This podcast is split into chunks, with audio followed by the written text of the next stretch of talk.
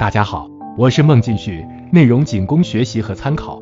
今天咱们聊的话题是胃肠型感冒症状以及用药。首先，我们要熟悉引起胃肠型感冒原因有哪些。一、天气原因，天气冷暖变化的时候，这类情况是发生比较多的。二、饮食过冷或者过热、油腻、辛辣等食物会刺激胃肠道黏膜，致使胃肠发生痉挛。那么，胃肠型感冒症状表现是什么呢？第一，表现为食欲较差、上腹胀、反酸、胃灼热，重者还会出现恶心、呕吐，有的时候会伴有腹胀、水样腹泻等情况。第二，一般无症状或感冒症状比较轻。最后，我们来一起学习胃肠型感冒该如何用药。第一类症状出现头痛昏重、脘腹胀痛、呕吐、泄泻的情况，对症用药有藿香正气水。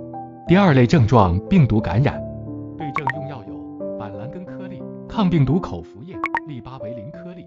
第三类症状合并细菌感染，对症用药有小檗碱、诺氟沙星等。